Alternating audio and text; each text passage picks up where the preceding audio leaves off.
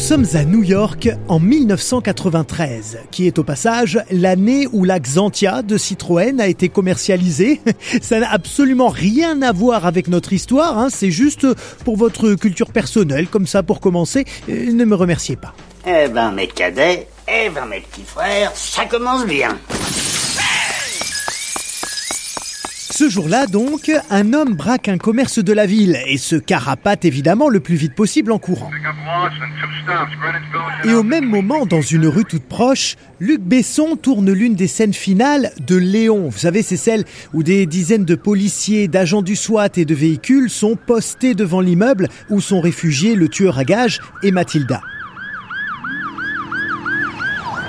Le truc, c'est que le voleur à la sauvette, lui, il a pas lu le journal. Il n'a pas regardé les infos. Euh, ouais, ils existent évidemment pas encore, donc il sait pas qu'une rue est bloquée pour cause de tournage. Donc il court, il court et il finit par se retrouver eh ben, au beau milieu du plateau. Et ouais, avec euh, les caméras, les grues, l'équipe technique, tout ça.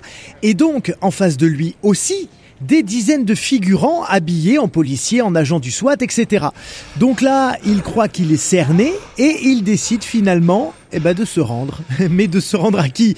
Bah aux figurants, pensant que ce sont de vrais flics. Ça c'est con Bon, après, on ne sait pas vraiment ce qui s'est passé ensuite. Est-ce qu'il a vraiment été arrêté par la police, prévenu par la production? Est-ce que finalement il a capté et il s'est barré? On ne sait pas. En tout cas, voilà déjà une première anecdote sur ce film que j'adore, Léon avec Jean Reno, Nathalie Portman, Gary Oldman et et, et, et Samina Seri, et oui, Samina Seri qui joue pour la première fois dans un long métrage. Alors, euh, vous n'allez pas forcément le reconnaître parce qu'il porte une cagoule tout le long du film. C'est en fait un des agents du SWAT.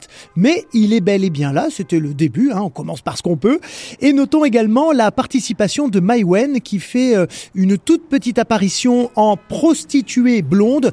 Très sympa comme rôle, euh, ou pas.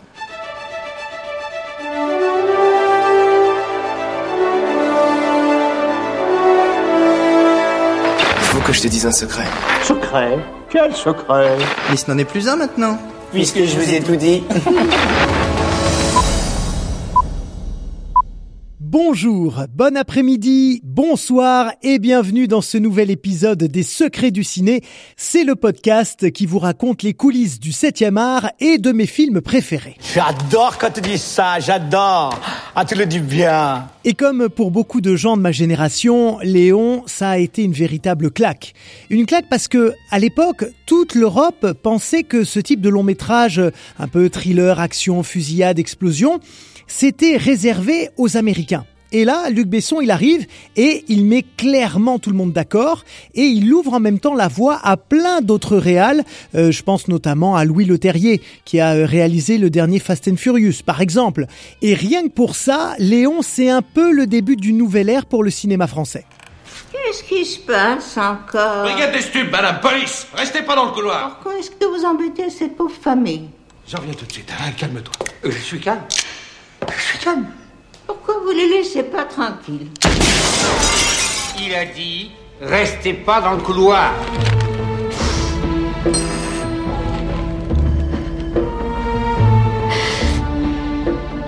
vous en supplie, ouvrez. Sans parler de Nathalie Portman, 12 ans à l'époque, qui se révèle aux yeux du monde avec euh, cette justesse, cette puissance dans l'interprétation très très impressionnante. Ma famille a été tuée pour une histoire de drogue. Je me suis enfuie avec un gars génial. Un vrai tueur. Le meilleur de toute la ville. Si vous m'aidez pas, je serai morte d'ici ce soir. Et parmi les petits secrets que vous pourrez ressortir pour briller en société, on va commencer par parler de Robert De Niro qui a été le premier à qui Luc Besson a proposé de jouer Léon.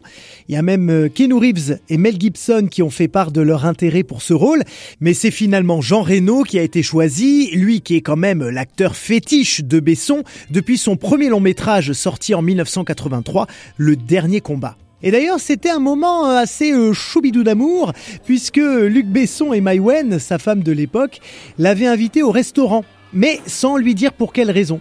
Et à la fin du repas, Luc a tendu une boîte à Jean, et dans cette boîte, bam, le script de Léon. Oh, ça c'est mignon. Ouais, mais ce qui est moins mignon, c'est ce qui va suivre maintenant parce qu'on va justement parler du scénario, vu que le film qui est sorti en salle est en fait très, très, très, très édulcoré. Absolument il y a une relation ambiguë entre Léon et le personnage de Mathilda. Ça, je crois qu'on a tous compris. Alors après, est-ce que c'est un transfert freudien de la jeune femme euh, suite au choc d'avoir perdu toute sa famille dans une fusillade horriblement sanglante? Est-ce que c'est Léon qui joue un jeu dangereux, euh, limite pédophile, même s'il faut dire qu'il passe tout le film à refuser ses avances? Chacun interprète à sa manière. Je vous laisse évidemment penser ce que vous voulez. Mais il faut savoir que Léon est en partie inspiré de l'histoire d'amour entre Luc Besson et Mai Wen, qu'on connaît aujourd'hui évidemment comme actrice et réalisatrice. Et maintenant, je déclare ouvert la 16e cérémonie de la remise des Césars du cinéma français. Quand Luc Besson et Mai Wen se rencontrent en 1991, c'était au cours de la cérémonie des Césars, il a 32 ans et elle, elle en a 15. C'est pas possible. Je n'ai pas compris. Oui, ça fait bizarre, j'avoue. Quoi qu'il en soit, c'est le coup de foudre et ils se marient un an plus tard. Alors là, vous allez me dire, mais attends mon Lolo. Parce qu'il y a plein de gens qui m'appellent mon Lolo. Donc, attends mon Lolo, en France, on peut pas se marier si on n'a pas 18 ans. Eh bien, j'ai fait mes petites recherches et figurez-vous que si, c'est possible dans des cas très exceptionnels, notamment s'il y a l'accord d'un des deux parents. ça paraît fou, mais c'est vrai. Et donc les deux tourtereaux se marient, ils vont avoir une petite fille et ils vont rester ensemble 5 ans. Voilà, c'est aller vite. Bref, le scénario de Léon ne raconte pas que l'affrontement entre un tueur à gages et un flic corrompu.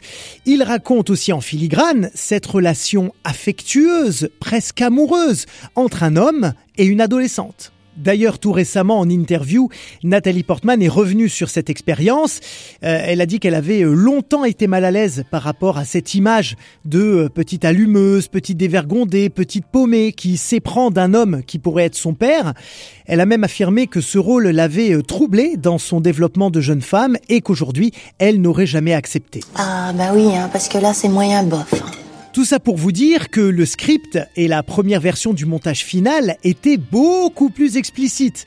Par exemple, la première fois que Léon rencontrait Mathilda, c'était lorsqu'elle sortait de sa douche. Il y avait aussi une scène où ils s'embrassaient au restaurant et une autre où Mathilda proposait clairement à Léon qu'il soit sa première fois. Voilà, je vais vous faire écouter l'extrait de cette scène qui a été coupée. Euh, je l'ai trouvé qu'en anglais, donc je suis désolé. I hope you're speaking English. Euh, tendez bien l'oreille. A girl's first time is very important. It determines the rest of her life sexually. I read that once in one of my sister's magazines. My girlfriends told me that they hated their first experience. That's because they didn't love the guys. They just did it to show off. Afterwards, they started liking it, like cigarettes. Voilà, ça c'était donc la première version du film, celle qui a été projetée à un public test. C'est très souvent le cas hein, pour euh, voir les, les, premières réactions des spectateurs et adapter le montage en conséquence. Et c'est là donc, lors de cette projection test, que Besson ressent et constate l'immense malaise que provoquent ces différentes séquences sur les hommes et les femmes présents dans la salle. Et c'est là aussi qu'il décide de les retirer.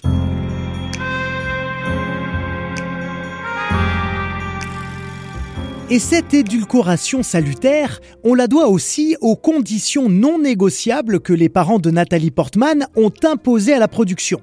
Parmi elles, ils ont demandé à réduire au maximum le côté euh, femme-enfant allumeuse de Mathilda. Ensuite, ils avaient des demandes liées au tabac, parce que c'est vrai qu'on voit souvent l'adolescente avec des cigarettes à la main ou à la bouche. Et comme chacun sait... Le tabac, c'est tabou on en viendra tous à bout. Là, ses parents ont exigé qu'on ne la voie jamais inhaler de la fumée ou en recracher. Donc en gros qu'elle ne fume jamais pour de vrai. Ils ont demandé aussi qu'il n'y ait que cinq scènes maximum où on la voit avec une cigarette et que le personnage de Mathilda arrête consciemment de fumer au cours du film. Voilà, sorte de petit message de prévention pour les adolescents qui est matérialisé dans cette scène. Tu ne dois pas parler aux gens comme ça. Je veux que tu parles d'une façon correcte. Ok. Et je veux que t'arrêtes de fumer, ça va te tuer sinon. Ok. Voilà, il y aurait encore mille choses à vous dire sur ce film que je vous recommande de revoir à la lumière de ces secrets que je viens de vous révéler, mais il est déjà temps de se quitter. Merci beaucoup pour votre écoute. N'hésitez pas à partager cet épisode sur tous les réseaux sociaux, à laisser 5 étoiles et un joli commentaire. À très vite et n'oubliez pas, vive le Cinoche Ciao tout le monde